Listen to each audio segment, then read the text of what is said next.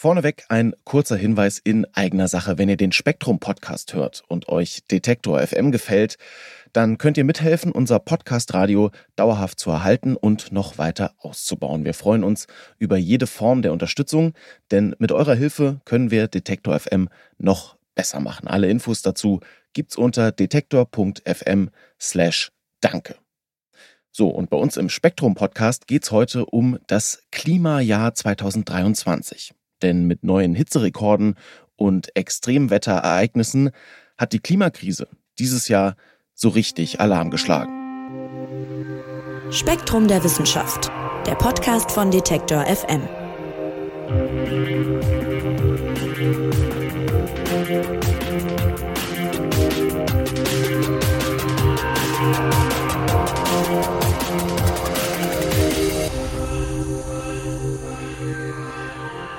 Es bleibt für viele ein eher abstraktes Problem, etwas, dessen Auswirkungen man ja erst in Zukunft merken wird, dass man gut beiseite schieben kann. Die Klimakrise. Noch immer schaffen es viele Menschen, die dramatischen Folgen, die das haben wird und auch schon hat, zu verdrängen. Und ich nehme mich da nicht aus. Ich schaffe das auch immer wieder. Und bei all den Hiobsbotschaften, die man so zum Klima hört, da möchte man ja manchmal vielleicht auch einfach den Kopf in den Sand stecken und sagen, komm, das ist doch eh gelaufen, die Sache ist doch durch.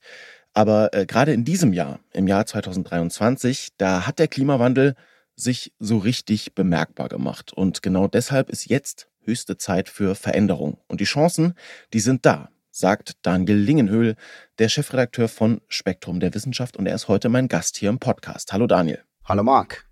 Ja, Daniel, du sagst, 2023 ist das Jahr, in dem der Klimawandel voll durchgeschlagen hat. Woran machst du das denn fest?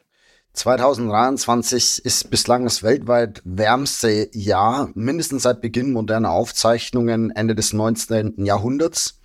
Es ist ja wahrscheinlich das wärmste Jahr im globalen Mittel seit Ende der letzten Eiszeit, die endete vor 12.000 Jahren. Und manche sagen, es könnte sogar das wärmste Jahr seit 125.000 Jahren sein. Letzteres ist allerdings nicht so ganz einwandfrei wissenschaftlich gesichert, da auf dieser Zeitskala einzelne Jahre kaum voneinander unterschieden werden können. Aber Fakt ist, dass wir in diesem Jahr global fast 1,5 Grad Celsius über dem langjährigen Mittel liegen. Also vor Beginn der Industrialisierung und in einzelnen Monaten wie dem November, da lagen wir sogar schon drüber. Auch der Sommer war einer der wärmsten, ähm, der bislang aufgezeichnet wurde. Und wir erinnern uns, also mit dem Pariser Klimaabkommen 2015 wollte die Staatengemeinschaft den Klimawandel eigentlich auf diesen Temperaturanstieg von 1,5 Grad Celsius begrenzen. Das bedeutet jetzt noch nicht, dass wir dieses Ziel tatsächlich komplett verfehlt haben, denn es bezieht sich auf ein langjähriges Mittel. Also Klimatologen äh, sprechen immer vom, von der Klimamessperiode, das sind dann 30 Jahre und nicht auf ein einzelnes Jahr. Also erst wenn wir über mehrere Jahre hinweg über den 1,5 Grad Celsius liegen, dann hätten wir das Ziel tatsächlich verfehlt. Aber die Werte zeigen, auf welchem Weg wir uns befinden. Jetzt ist äh, der Jahreswechsel, der Dezember, immer ja auch so eine Zeit, wo man gerne mal so eine Bestandsaufnahme macht. Ja, wo steht man? Und lass uns das doch mal fürs, fürs Klima vielleicht machen. Also, wie ist der Status quo? Ja, so einen richtigen Status quo beim Klima gibt's eigentlich nicht. Das ist ja ein sehr dynamisches System aber 2023 zeigt, welche Folgen uns erwarten. Also der Sommer auf der Nordhalbkugel war der heißeste seit Aufzeichnungsbeginn. Wir hatten teilweise extreme Hitzewellen auf mehreren Kontinenten, in, in Südeuropa, in Nordamerika, in Teilen Asiens. Das gleiche beobachten wir nun im Sommer der Südhalbkugel. Ja, da ächzen gerade Regionen in Südamerika unter noch nie gekannten Höchstwerten. Gleichzeitig herrscht in Amazonien eine Jahrhundertdürre. So mächtige Flüsse wie der, der Rio Negro, die sind zu Rinnsalen geschrumpft. In Manaus, und wir erinnern uns, es liegt mitten im Amazonasbecken, der dreht mittlerweile Staubstürme auf. Sowas kannte man dort eigentlich auch nicht.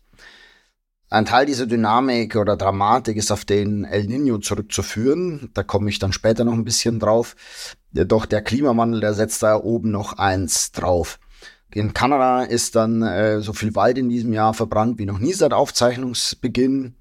Und dabei wurde doppelt so viel Kohlendioxid freigesetzt wie beim äh, bisherigen Spitzenreiter.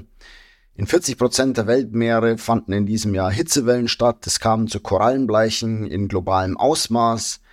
Die weltweit durchschnittliche Wassertemperatur erreichte ebenfalls den neuen Höchstwert. Die lag um mehr als 0,75 Grad Celsius über den vorherigen langjährigen Messreihen. Besonders warm war es im Nordatlantik und im Mittelmeer. Da hat man großflächig so Badewannencharakter eher gehabt. Das warme Wasser hat dann auch Stürme angeheizt. Wir erinnern uns, warme Luft kann auch mehr Feuchtigkeit aufnehmen. Da hat man dann katastrophale Folgen im östlichen Mittelmeergebiet dann gespürt. Da gab es einen Sturm im September, der hat erst Teile Griechenlands geflutet und später dann tausende Menschenleben in, in Libyen gefordert, als durch die Regenmassen an verschiedene Dämme gebrochen sind und die Stadt Derna überflutet haben. Äh, die Situation rund um das Meer ist in der Arktis ist bekannt. Hier gab es zwar jetzt in diesem Jahr keinen neuen Minusrekord, ähm, aber all das Meereis ist inzwischen kaum mehr vorhanden. Das ist ja besonders wichtig eigentlich fürs Ökosystem. Insgesamt war die Eisfläche immerhin die siebtkleinste der letzten knapp 50 Jahre. Äh, also ab 1979 vermisst man das Eis am Nord- und Südpol mit Satelliten. Also das ist so der Startpunkt moderner Messungen. In der Antarktis dagegen war die Situation auch rekordverdächtig. Hier hatte man die kleinste Ausdehnung seit 1979 erlebt und diese Liste kann man immer weiter fortsetzen. Es war so absehbar, dass äh, 2023 einige Rekorde fallen werden. Wir haben ein sogenanntes El Nino-Jahr. Das ist ein periodisches Meeres- und Wetterphänomen und es sorgt für eine starke Erwärmung des Ostpazifiks vor der Küste Südamerikas bis weit nach Westen in Richtung Galapagos und, und darüber hinaus.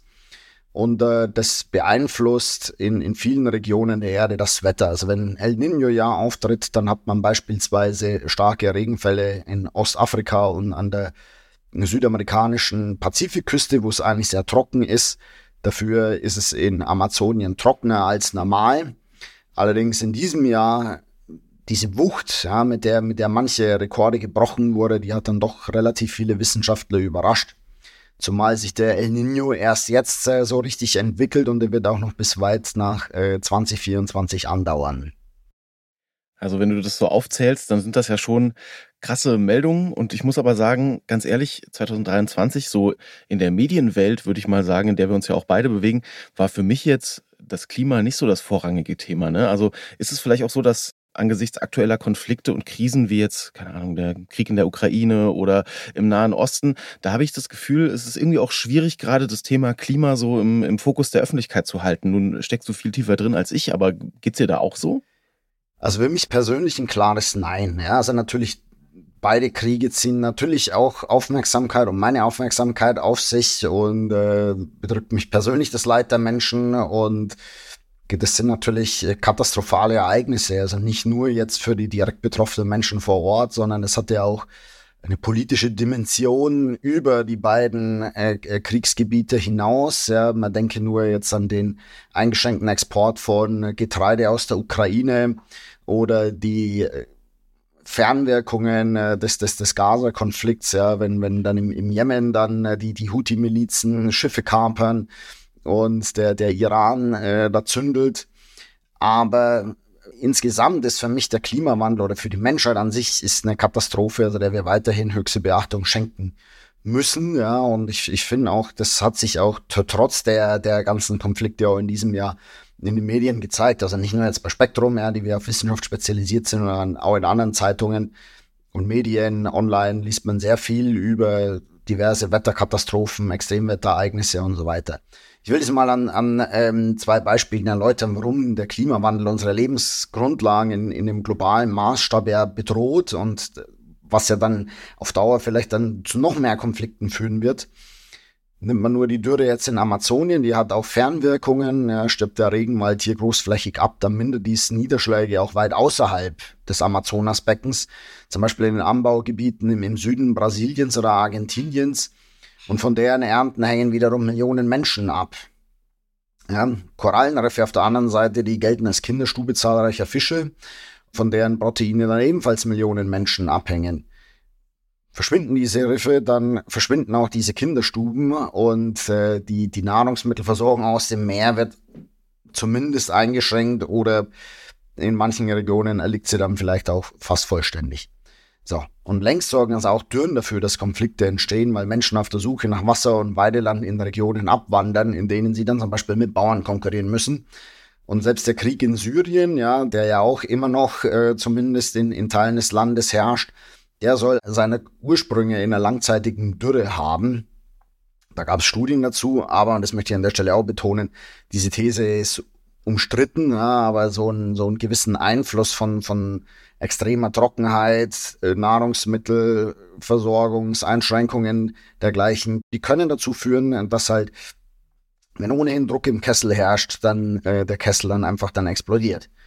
Ja, und es ist auch, gilt als unbestritten, dass der Klimawandel das Potenzial hat, globale Krisen auszulösen oder zu verstärken. Also ich meine auch, äh, das US-Militär oder Geheimdienste und so warnen ja schon vor dem Klimawandel und seinen Folgen, weil sie natürlich Folgen für die globale Sicherheit befürchten. Jetzt gibt's ja schon viele Vereinbarungen äh, zum Klima. Es gibt Klimaziele, es gibt äh, CO2-Einsparpläne und so weiter und so fort. Aber trotzdem hat man manchmal so das Gefühl, da tut sich gar nichts oder halt viel, viel, viel zu wenig, was wirklich mal so einen richtigen Impact hätte. Ist das jetzt zu pessimistisch gedacht oder wie siehst du das? Ja, der Fortschritt ist sicher eine Schnecke. Ne? Und zu viele Vereinbarungen sind das Papier nicht wert, auf dem sie unterzeichnet wurden, um mal so zwei Floskeln zu bemühen. Das sieht man zum, aber das ist tatsächlich so, ja. Man sieht das zum Beispiel an einem Versprechen vieler Länder, die Abholzung ihrer Wälder bis 2030 zu beenden. Das hatte ja auch die Regierung von Jair Bolsonaro in Brasilien unterzeichnet, ohne überhaupt Anstrengungen zu unternehmen, dieses Ziel überhaupt umzusetzen in seinem Land. Ja. Da ging ja die Abholzung in den letzten Jahren erstmal deutlich nach oben. Ja, mehr Brandrodung am Amazonas, mehr Brandrodung im Pantanal, ein riesiges Feuchtgebiet. Und erst mit dem Wechsel jetzt zu Präsident Lula kam dann Bewegung in die Sache rein. Und die, die Abholzung ist in diesem Jahr zumindest äh, in den ersten Monaten zurückgegangen. Und man muss natürlich auch immer im Hinterkopf haben, dass Politikerinnen und Politiker, die den Willen zum Klimaschutz haben, abgewählt werden können. Ja, das sieht man aktuell in Argentinien, wo der neu gewählte Präsident Javier Milei den Klimawandel als Erfindung abtut. Das gleiche gilt für Wilders in den Niederlanden. Ja, ob der dort Regierungschef wird, das muss man abwarten. Aber der hält den Klimawandel ja auch eher für einen Hoax.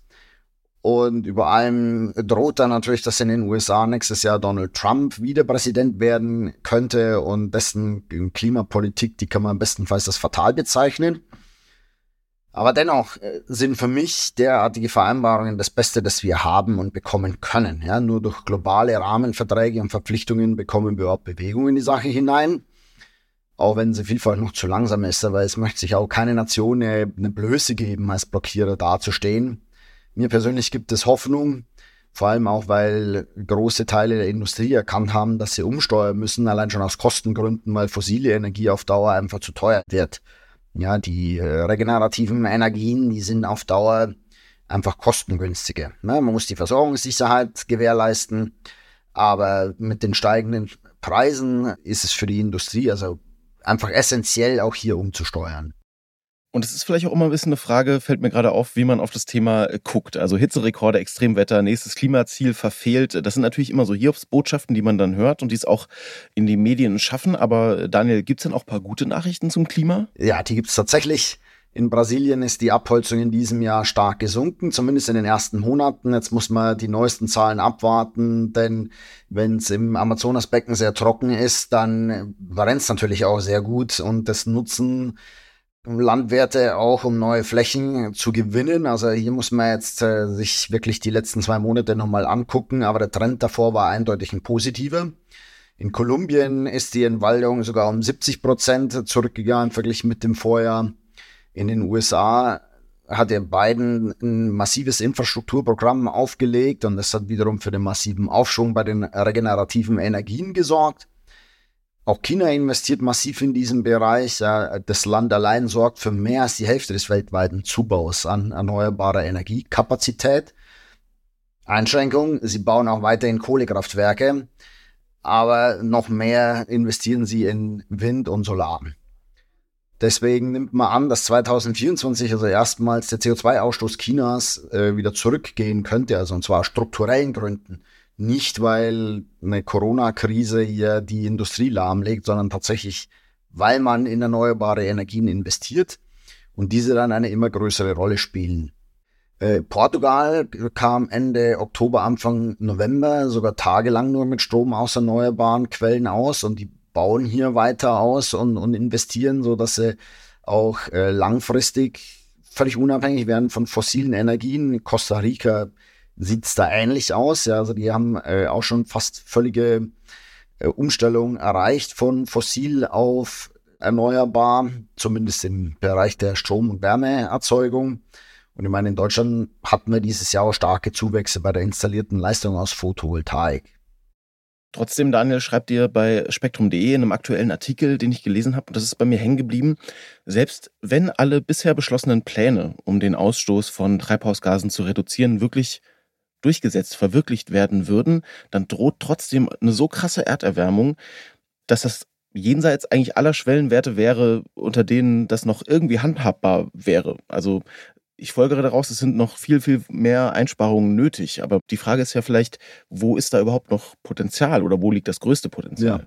Ja, ja du sprichst äh, davon, dass äh, jetzt äh, Studien rauskamen, dass wir momentan auf dem Weg sind, 2,6 Grad Celsius Erwärmung zu erreichen gegenüber dem Klima vor Beginn der Industrialisierung. Was wäre natürlich ein, zum einen massives Verfehlen der, der Ziele und zum anderen wir sehen ja, was bei knapp 1,5 Grad Erwärmung schon passiert. Da möchte man sich nicht ausmalen, was bei 2,6 Grad Erwärmung passiert. Ja, da kann man dann also wirklich global von einem äh, kompletten Absterben der Korallenriffe ausgehen. Wir werden verschiedene Ökosysteme verlieren oder Kipppunkte erreichen, ja, wo, wo Ökosysteme dann von einem Zustand in, in das nächste dann äh, kippen und das wollen wir nicht haben. Ne?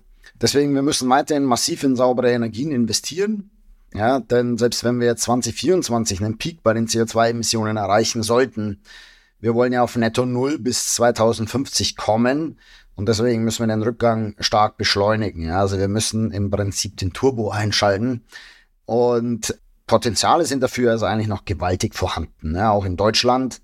Unsere Energieerzeugung ist trotz des Zubaus bei Photovoltaik und auch bei der Windenergie im europaweiten Vergleich immer noch relativ schmutzig. Ja, wir setzen also immer noch stark auf Braunkohleverstromung und je früher wir diese zurückfahren können, desto besser.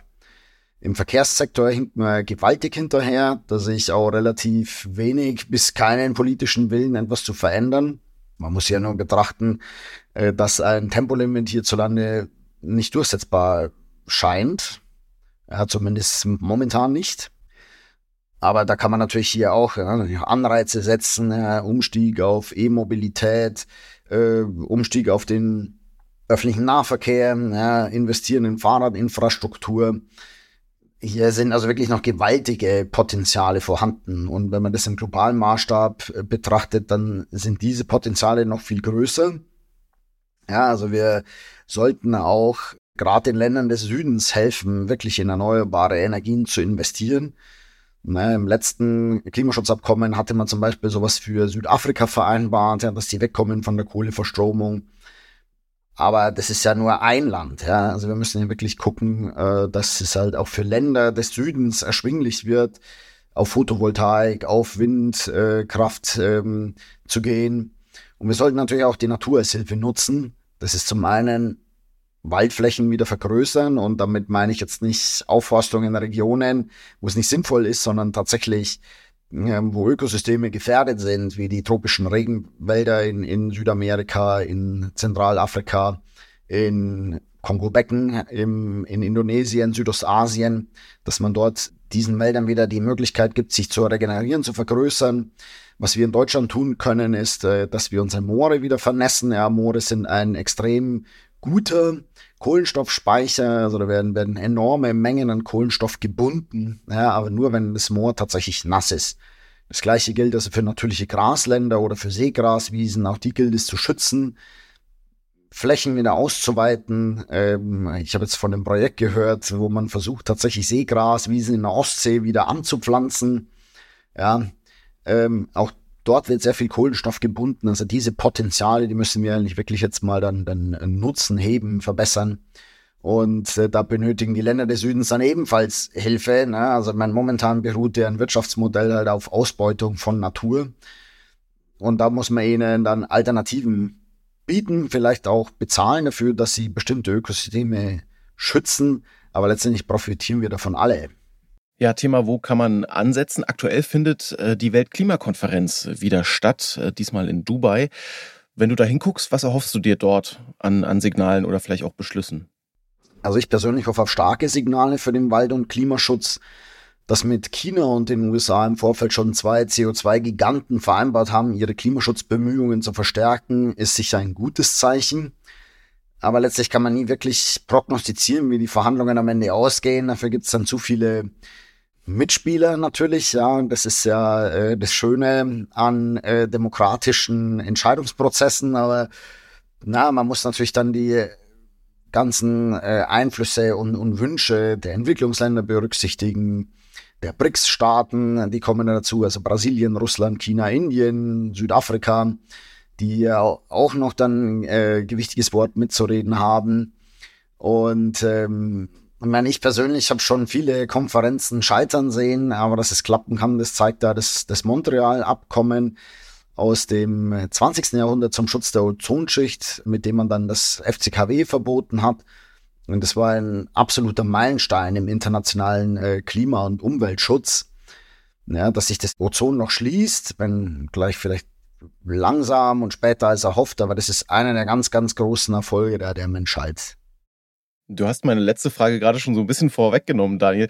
Diese Konferenz gibt's ja nun jedes Jahr und du schaust dir das auch natürlich seit Jahren äh, beruflich und auch aus Privatinteresse an, was da passiert. Wie realistisch hältst du es denn dieses Jahr, äh, dass sich hier wirklich was tut? ja, man muss abwarten. Also der Ukraine-Krieg und die Nahostkrise, die lenken die Aufmerksamkeit der Weltbevölkerung auf diese Konflikte. Wir hatten ja schon drüber geredet und die kosten politisch viel Kraft und viele Ressourcen. Und dass die äh, COP28, die Klimakonferenz in Dubai, mit engen Beziehungen der Organisatoren mit der Abu Dhabi National Oil Company stattfindet, und der Leiter der, der Konferenz, Ahmed Al-Jaber, ist gleichzeitig der Präsident oder der Vorsitzende von dieser Ölfirma. Also er hat schon mal einen sehr schlechten Beigeschmack. Aber auch hier, also ich hoffe natürlich, dass man nicht jetzt international sein Gesicht verlieren will als Gastgeber und als Fossillobbyist dann die Verhandlungen ausbremst oder scheitern lässt. Ja, das muss man ja immer berücksichtigen, also dass das viele halt international einfach nicht ihr Gesicht verlieren wollen. Und das ist eigentlich immer die größte Hoffnung, die man dabei hat. Ja, und mehr aktuelle Infos zum Klima und zur Weltklimakonferenz, die findet ihr auf spektrum.de. Da gibt's ganz, ganz viele Artikel dazu. Und ja, Daniel, dir sage ich vielen, vielen Dank dafür, dass du uns heute mitgenommen hast und ja, so einen kleinen Rückblick mit uns gemacht hast auf das Klimajahr 2023. Sehr gerne. Und auch euch vielen, vielen Dank, dass ihr zugehört habt. Eine neue Folge vom Spektrum Podcast gibt's dann kommende Woche, wie immer freitags. Mein Name ist Marc Zimmer. Ich sag Tschüss und macht's gut. Spektrum der Wissenschaft, der Podcast von Detektor FM.